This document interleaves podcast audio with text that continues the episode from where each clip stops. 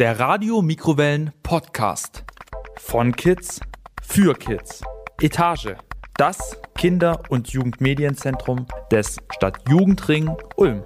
Wie ist das eigentlich? Die neue Podcast-Reihe der Ulrich von Ensingen Gemeinschaftsschule.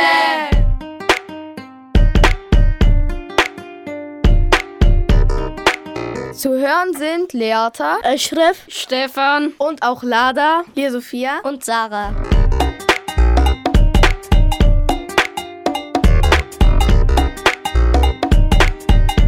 In unseren Episoden stellen wir euch Menschen in ihren Berufen vor.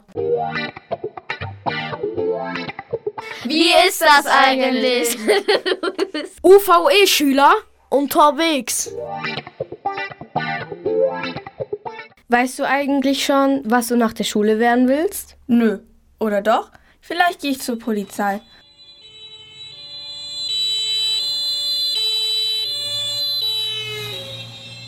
Traumberuf Polizistin. Julia Schmidt weiß, dass die Welt nicht rosarot ist. Sie kennt Verbrecher und Opfer. Julia Schmidt ist die Polizistin aus Leidenschaft. Ihr Vater war Polizist und ihre Mama genauso. Die beiden haben sich dort kennengelernt. So wusste Frau Schmidt schon früh, was als Polizistin auf sie zukommen wird. Sie ist Polizeihauptmeisterin und sie vergisst auch in ihrer Freizeit nie, dass sie Polizistin ist. Bei Rot über die Ampel? Nein, danke. Trotzdem kann und ist sie in ihrer Freizeit ein normaler Mensch. Hinter jedem Polizisten, jeder Polizistin steckt ein Mensch, sagt sie. Mit Frau Schmidt reden wir jetzt. So, also hallo, mein Name ist Julia Schmidt. Ich bin 29 Jahre alt und ich bin Polizistin beim Polizeirevier Ulm-Mitte. Wie ist das eigentlich, Polizistin zu sein? Spannend, abwechslungsreich und jeder Tag ist anders als der vorige. Warum wollten Sie Polizistin werden? Also zum einen muss man den Hintergrund sehen, dass mein Papa selbst Polizist war und jetzt in Pension ist. Also ich bin eigentlich von, von klein auf mit diesem Berufsfeld groß geworden. Meine Mutter hat für die Polizei gearbeitet und so haben sich meine Eltern kennengelernt gehabt. Ich wusste im Prinzip zumindest ein wenig, was auf mich zukommen wird. Habe mir dann irgendwann mal Gedanken gemacht, nachdem ich mein Abitur hatte, was will ich eigentlich später machen. Und dann habe ich mir viele Gedanken darüber gemacht, ob ich jetzt Polizei nur anstrebe, aufgrund dessen, dass ich es halt kenne von zu Hause oder ob ich das tatsächlich selbst für mich als die richtige Berufswahl sehen würde. Und irgendwann habe ich mich halt beworben, wurde angenommen und ich bin sehr zufrieden, dass ich den Schritt gemacht habe. Ich bin aktuell Polizeihauptmeisterin. Was ist eine Polizeihauptmeisterin? Also im Endeffekt muss man sich das so vorstellen, dass man, ähm, wenn man eingestellt wird bei der Polizei, hat man einen gewissen Status, nenne ich das jetzt einfach mal, so einen Titel, den man halt mitträgt. Da ist man ein Anwärter auf ein gewisses Amt. Wenn man dann fertig ist, zumindest bei mir damals früher, war man dann Polizeimeister. Da ist man dann ausgebildet, ist man kein Azubi mehr, kein Praktikant. Und je länger man dabei ist, je mehr Wechsel man auch irgendwo hatte, gibt es auch interne Beurteilungen natürlich, äh, wie man dann auch arbeitet, dann steigt man halt wieder im Rang. Das ist wie bei anderen Berufen. Irgendwann steigt man halt stetig weiter im Amt und ich bin dann von der Polizeimeisterin die Polizeiobermeisterin geworden und aktuell halt die Polizeihauptmeisterin. Und wo wollen Sie noch hin? Also für mich persönlich ist eigentlich das Ziel, eine Tätigkeit auszuüben, mit der ich halt vollends zufrieden bin. Natürlich möchte ich gerne in meinem Amt steigen, aber es gibt so viele Bereiche bei der Polizei, die man sich auch noch anschauen kann. Wobei natürlich das primäre Ziel von vielen, wo viele sehr lang arbeiten, der Streifendienst ist, wo ich jetzt aktuell arbeite. Also ich lasse mir da im Prinzip jegliche Möglichkeiten offen und schaue einfach, wo es mich hinzieht. Ich habe ja noch viele Dienstjahre vor mir. Was genau sind Ihre Aufgaben? Man sieht uns immer rumfahren und manchmal machen wir auch tatsächlich nur das einfach rumfahren und gucken, wo Not am Mann ist. Manchmal winken uns irgendwelche Leute zu, weil sie gerade ein Problem haben und dann fahren wir rechts ran und fragen nach, gibt es unter Umständen Streit oder irgendeiner kann aus, auf seinem Parkplatz nicht ein- oder ausfahren und dann schauen wir, was da das Problem ist. Im Endeffekt suchen wir immer nur irgendeine Lösung oder wir werden halt auch zu irgendwelchen Einsätzen geschickt, wo wir halt uns die Lage vor Ort anschauen. Ist es eigentlich nicht langweilig, wenn man den ganzen Tag nur im Auto rumfährt? Nee, also langweilig ist es auf keinen Fall. Man hat einen gewissen Bereich örtlich betrachtet, für den man zuständig ist, wo man für Sicherheit und Ordnung sozusagen garantieren sollte. Da hat man im Prinzip viele Möglichkeiten, auch mal über Land zu fahren oder in der Innenstadt herumzufahren. Und wie gesagt, Man kann entweder durch die eigene Wahrnehmung irgendwelche polizeilichen Aufgaben feststellen oder auch man bekommt einfach von der Wache oder von der Einsatzzentrale gewisse Einsätze zugesandt, um die man sich dann kümmern muss. Dann hat man ein Ziel, wohin man fahren muss, manchmal normal und manchmal auch beschleunigt, das heißt mit Blaulicht und mit Martinshorn. Beschreiben Sie mal einen Tag als Polizistin. Also grundsätzlich ist jeder Tag, wie schon gesagt, ziemlich verschieden. Man kommt normal in den Dienst, zieht sich um, und dann ist man eigentlich in dem Job drin. Was müssen Sie immer anziehen? Also grundsätzlich tragen wir ja alle Uniform, zumindest wir Polizisten von der Schutzpolizei. Gibt es noch andere Bereiche wie die Kriminalpolizei, die sind dann immer in Zivil unterwegs. Die sieht man nicht sofort oder man sieht es nicht ihnen an, dass sie bei der Polizei sind. Aber bei uns ist es so, wir haben Einsatzstiefel, Schuhe, Einsatzhose, ein Hemd dazu, auf dem Hemd Abzeichen, wo man die Sterne zählen kann und anhand dessen auch sehen kann, was für ein Amt man aktuell inne hat. Ich habe vier blaue. Das sieht man jetzt ein bisschen schlecht wegen der Schutzweste. Polizeihauptmeisterin. Kugelschreiber haben wir immer am Hemd dabei. Wird manchmal witt gewaschen und dann ist das Hemd natürlich kaputt. Das ist dann nicht so toll. Aber das sind dann unsere Berufsrisiken manchmal. Ansonsten ganz arg wichtig ist unsere Koppel, nennt sich das. Das ist unser Einsatzgürtel. Da, da hängt halt mehr oder weniger das Leben dran mit. Da hat man die Waffe, je nachdem, ob man Links- oder Rechtshänder ist, an der linken oder an der rechten Seite sinnigerweise. Aber auch noch ganz viele andere Sachen. Zum Beispiel Pfeffer habe ich hier vorne. Das habe ich immer gern da, wo ich es dann schnell mal ziehen kann, falls eben Gefahr droht und man doch leider zum Pfeffer greifen muss, dass ich da nicht ewig umsuchen muss. Deswegen macht das auch Sinn, sehr vieles einfach mit am Gürtel zu führen. Dann habe ich auf der anderen Seite habe ich meinen Schlagstock, kann man ausfahren, falls da irgendwo Gefahr droht oder manchmal ist es auch für kleine Sachen hilfreich, wenn man irgendwo an eine entfernte Stelle rankommen muss. Und ansonsten habe ich Handschließen noch dabei. Die Handschließen, die kommen nur an Leute ran, die leider nicht zu beruhigen sind, die man kurzzeitig fixieren muss, weil man sonst damit rechnen muss, dass sie vielleicht noch wild um sich schlagen oder irgendwelche Leute halt eben verletzen. Auch ganz arg wichtig sind bei uns so dünne Handschuhe, so Durchsuchungshandschuhe nennen wir das immer. Weil wenn wir Leute befördern, mit unserem Dienst-Kfz, zur Dienststelle zum Beispiel, weil weitere Maßnahmen zu treffen sind, da müssen wir natürlich immer gucken, dass die nichts dabei haben, was irgendwie für uns oder für andere gefährlich sein könnte. Ein Messer, ein Taschenmesser, manchmal auch ein Feuerzeug. Also man muss halt doch mit sehr vielen Dingen rechnen, die passieren könnten, wenn da irgendjemand halt rankommt während der Streifenfahrt, dass was passieren könnte, weil es dann doch irgendwo ein bisschen beengt ist natürlich in so einem Dienst-Kfz. Deswegen ist es für uns immer sicher und sinnvoll, dass man die Leute halt davor durchsucht vor irgendwelchen Transporten. Ansonsten mache ich einmal weiter. Ich habe noch dicke Handschuhe. Die müssen wir leider auch im Sommer anziehen, auch wenn es dann sehr warm wird und unangenehm. Die sind einfach dazu da, dass wir uns selbst schützen können, wenn wir halt in Kontakt stehen mit Leuten, die uns nicht wohlgesonnen sind, die zum Beispiel aggressiv sind, wo wir einfach äh, die Mutmaßung haben müssen, dass es zu irgendwelchen körperlichen Ausschreitungen kommen könnte, ziehen wir die Handschuhe an, die ähm, gut sind, wenn man zum Beispiel weiter Leute durchsuchen muss und man weiß nicht, hat derjenige unter Umständen irgendwo eine Spritze dabei. Und man muss ja schauen, dass man sich nicht selbst dran verletzt, weil das primäre Ziel von uns allen ist eigentlich gesund, nach der Arbeit wieder nach Hause zu kommen. Jetzt habe ich noch dabei eine Taschenlampe. Die ist auch sehr wichtig, weil wir sehen auch nicht im Dunkeln. Und manchmal sind wir echt an Örtlichkeiten unterwegs, wo nicht mal eine Straßenlaterne ist. Und dann sind wir doch froh daran, wenn wir eine gut funktionierende Taschenlampe haben. Dann, das ist das letzte Mittel natürlich bei uns. Wenn man die ziehen muss, dann ist wirklich Gefahr geboten irgendwo. Ist die Waffe immer geladen? Also grundsätzlich muss man in erster Linie selbst wissen, welchen Ladungszustand seine eigene Waffe hat. Meine ist geladen, weil wenn ich sie nutzen möchte oder beziehungsweise muss, ist das bessere Wort, dann muss sie auch sofort funktionieren können. Deswegen ja, meine Waffe ist geladen. Mussten Sie schon mal die Waffe einsetzen? Zum Glück musste ich bislang noch nicht schießen mit meiner Waffe. Also, wenn wir gerade schon bei der Waffe waren, ein Ersatzmagazin gibt es natürlich auch, ähm, dass man einfach mehr Munition einfach am Mann auch hat. Dann ansonsten habe ich persönlich, das sind einfach riesige Kabelbinder eigentlich. Die habe ich immer gern dabei, weil es doch mal sein kann, dass der ein oder andere, mit dem wir Kontakt haben, der zum Beispiel schon an den Händen geschlossen ist mit der Handschließe von uns, auch noch um sich treten möchte. Und dann müssen wir halt natürlich schauen, das zu unterbinden. Und das ist dann doch eine gute Alternative, um halt vor irgendwelchen Dritten irgendwie zu schützen. Dann habe ich persönlich äh, einen Tourniquet noch dabei.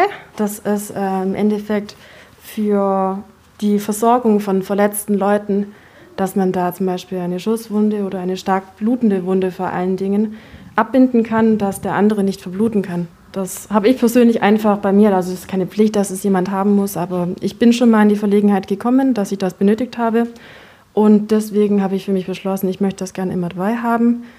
Und ich bin zufrieden, wenn ich es irgendwann mal verbraucht bekomme, aber noch viel mehr, wenn ich es einfach nie mehr brauchen werde. Mm, Im Endeffekt war das eine junge Frau, die halt entsprechend einen hohen Blutverlust hatte.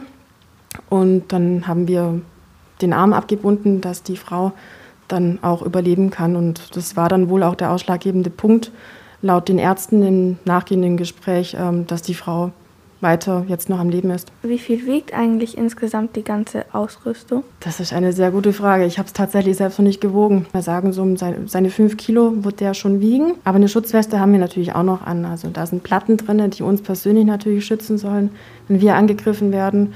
Das wird bestimmt auch noch mal um die fünf bis zehn Kilo wiegen, aber da kann ich mich jetzt auch nicht drauf festnageln. In Schätzungen bin ich nicht so gut. Also jetzt muss ich gerade überlegen, was ich sonst noch dabei habe. Ich habe in meiner rechten Hosentasche habe ich mein dienstliches Smartphone. Ich weiß nicht, ob es euch schon mal aufgefallen ist, aber man sieht ab und an tatsächlich Polizisten mit einem Smartphone rumlaufen oder im Streifenwagen sitzen. Und wir spielen da nicht am Handy rum oder schreiben irgendwelche Textnachrichten unbedingt, sondern es ist tatsächlich äh, unser Einsatzmittel. Wir haben die Möglichkeit, da Sachen zu recherchieren oder auch ähm, Details zu unseren Einsätzen eben nachzulesen, was für uns natürlich bedeutsam ist. Aber ich habe ein Funkgerät in meinem Streifenwagen auf jeden Fall, wo ich einen Einsatz drauf bekomme. Das ist im Prinzip eine Kurznachricht, das ist wie eine SMS. Ich weiß nicht, ob ihr das noch kennt. Also eigentlich eine kurze WhatsApp-Nachricht, wo einfach das Prägnante draufsteht, zum Beispiel eine Einsatzart, Körperverletzung und wo sich das Ganze befindet. Körperverletzung und dann unter Umständen die Schillerstraße, wo wir jetzt gerade sind, verlegen sie nach dort.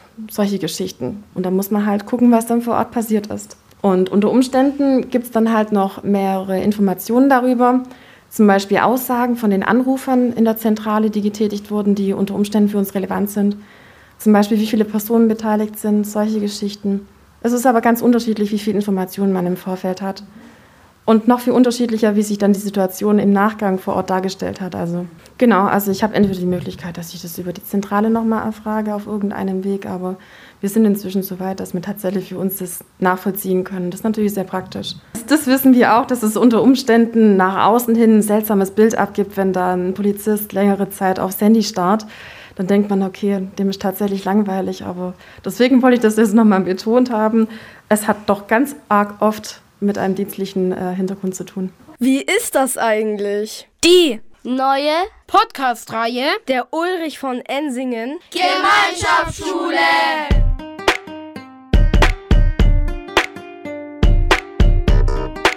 Zu hören sind Leata, Eschref, Stefan und auch Lada, Lia Sophia und Sarah.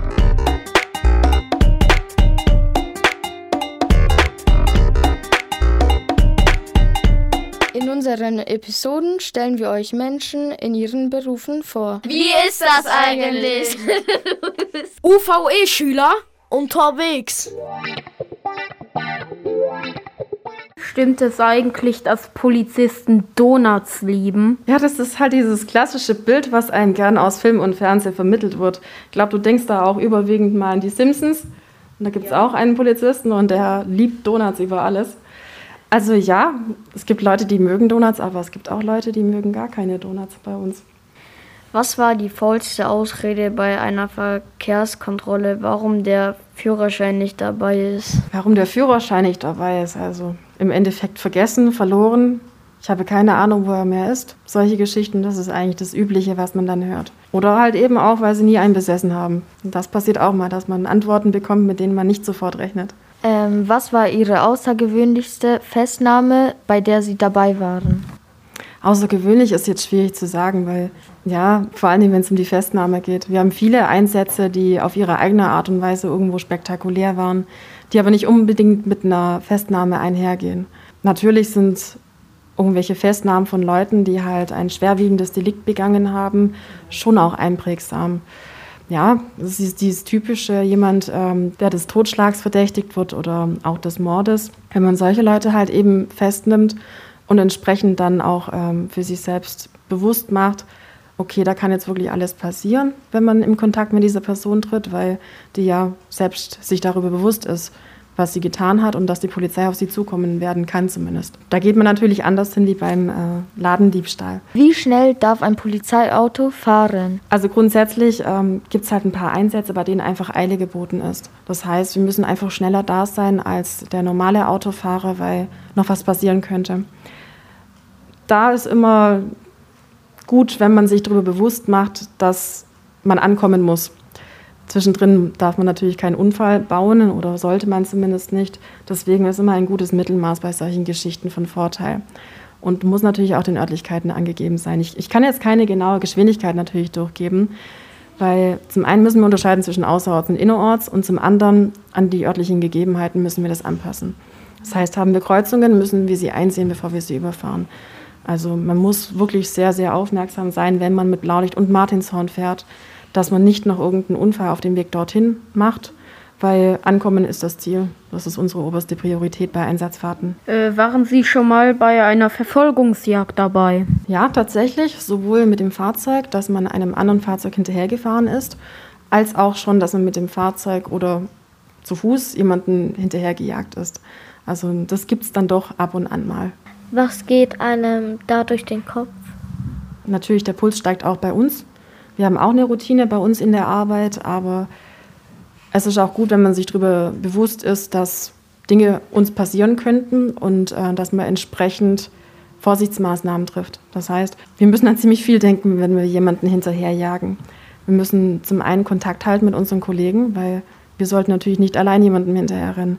Wir brauchen immer unsere Leute, dass äh, uns nichts passiert und dass wir entsprechend dann auch sofort weitere Maßnahmen treffen können. Aber natürlich, man, man muss halt erstmal schauen, dass man hinterherkommt, was unter Umständen gar nicht so einfach ist, weil man sehr viel doch Gewicht aufgrund des Materials mit sich herumtragen muss. Ja, das ist eigentlich also, man überlegt sich, weshalb man jemanden natürlich hinterherrennt, was da zugrunde liegt.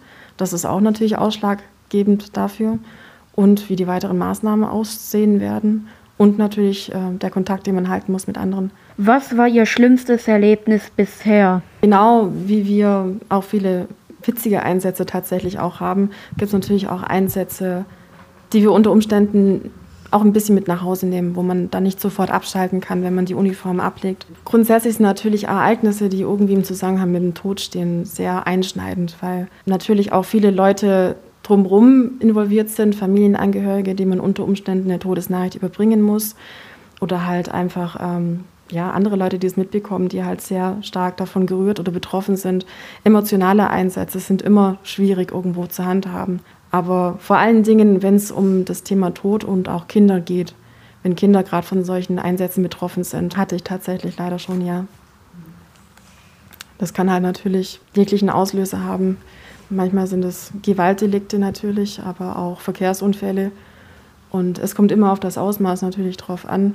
Man bespricht es natürlich mit seinen Kollegen, die mit vor Ort waren.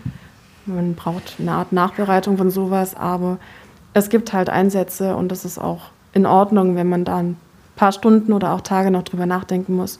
Weil, wie gesagt, auch hinter uns, unserer Uniform steckt halt ein Mensch. Ihr lustigstes Erlebnis? Gerade so, so Sachen, Einsätze im Zusammenhang mit dem Tier. Ja, das, das fängt schon an bei irgendwelchen Katzen, die man dann an Bord hat, wo man dann versorgen muss auf der Dienststelle. Manchmal hat man auch mal einen Hund auf der Dienststelle, mit dem man dann Gassi gehen muss. Weil halt irgendwo ein Hund aufgegriffen wurde und das Tierheim ist aktuell dann zu und vielleicht auch Herrchen schon verständigt. Ein Frettchen hatte ich auch schon sogar. Aber wir hatten auch schon mal den Fall gehabt von einem verletzten Schwan auf einer Straße und entsprechend konnten keine Autos mehr fahren. Was macht man da? Hm. Haben wir den Schwan eingepackt im Streifenwagen. Hat der Beifahrer den Schwan gehoben, der natürlich erstmal wild gezappelt hat ließ sich dann beruhigen und dann sind wir halt so zurückgefahren zum Revier. Die Blicke natürlich von anderen Autofahrern, denen wir entgegengekommen sind, die waren natürlich sagenhaft, aber dieser berühmte Spruch, dein Freund und Helfer, trifft natürlich schon zu. Wir sind manchmal auch ratlos in der ersten Minute und müssen uns für manche ulkige Situationen notgedrungen eine Lösung einfallen lassen. Was ist das Schönste am Polizist sein?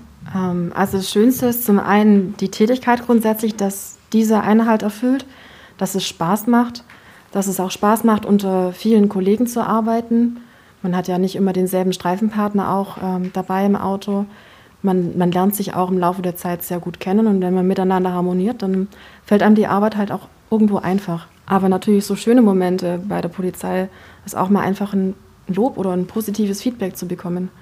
Weil es ist leider nicht oft so, aber wenn es mal so ist, dass sich jemand für unsere Arbeit bedankt, dann freuen wir uns ganz arg darüber. Weil man merkt dann auch, dass es ehrlich gemeint ist. Und unser Ziel ist grundsätzlich, eigentlich Leuten in Not ja zu helfen. Und wenn die merken, okay, die Polizei hat sich angestrengt, Mühe gegeben und ähm, sich eingesetzt für einen und unter Umständen auch ein Ziel erreicht, einen Täter ermittelt, ein entwendetes Fahrrad wieder zurückgebracht, solche Geschichten, und man bekommt dann ein Lob, dann ist es natürlich für uns das Schönste. Haben Sie manchmal Angst? Ja, Angst ist auch ein Begleiter von uns und das ist aber auch ganz arg wichtig, weil Angst macht uns dann auch irgendwo ähm, aufmerksam. Das heißt, man kann noch so oft in ähnliche Situationen irgendwo hineinrutschen. Alltäglich sind die dann auch nicht bei uns. Also ich muss nicht jeden Tag Angst haben, aber ja, es gibt manche Situationen, da ist es auch angebracht. Was sind die häufigsten Einsätze, zu denen Sie müssten? Also einer der häufigsten Einsätze ist tatsächlich Verkehrsunfall. Verkehrsunfälle passieren tagtäglich, Hunderte, je nachdem, welchem Areal man es jetzt betrachtet, und auch von verschiedensten Ausmaßen her. Manchmal ist es nur der kleine Bagatellunfall, wenn man jemanden aufgefahren ist.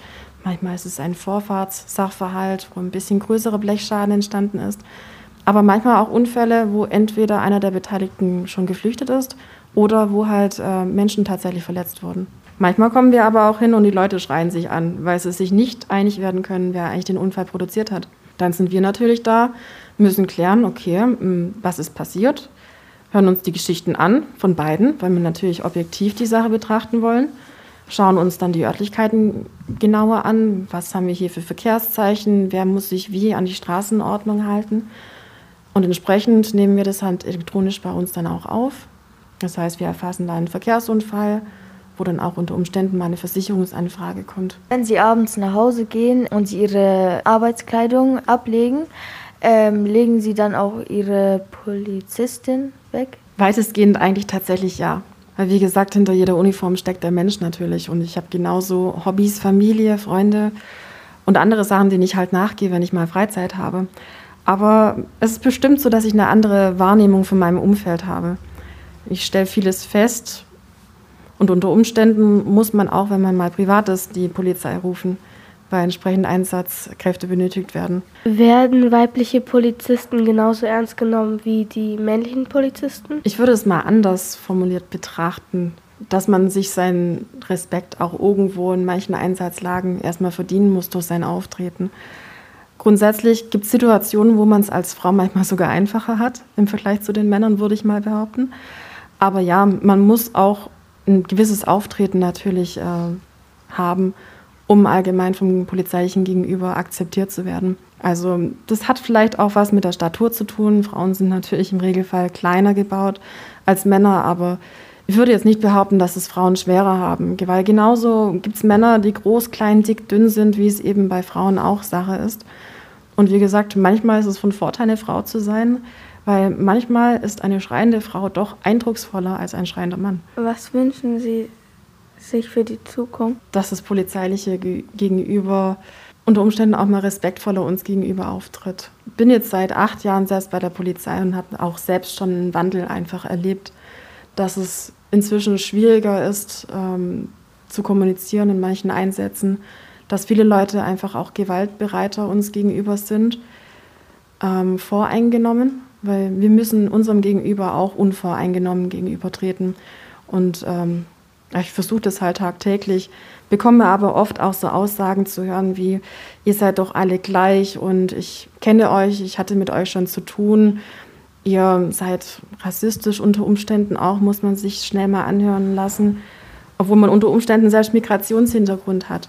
Und es ist eigentlich total egal, Mann, Frau, ob man Europäer ist oder eben nicht. Ähm, man muss einfach normal miteinander umgehen. Und ich versuche das auch immer bei meinem Gegenüber, normal zu kommunizieren und äh, schaue dann, wie darauf reagiert wird. Und ich würde mir einfach für die Zukunft wünschen, dass mein polizeiliches Gegenüber weniger schnell gewaltbereit auch uns gegenüber ist und eben auch unvoreingenommen. Wie ist das eigentlich? UVE-Schüler unterwegs. Das war ein schönes Interview. Vielleicht will ja die eine oder der andere von euch jetzt auch Polizistin werden. Und wir haben dazu beigetragen. Das, das war, war, echt nice. Das war es mit der heutigen UVE-Schülerreport-Episode. Aus der Reihe Wie ist das eigentlich? Wir hören uns wieder. Xiao. Von Kids für Kids. Etage. Das Kinder- und Jugendmedienzentrum des Stadtjugendring Ulm.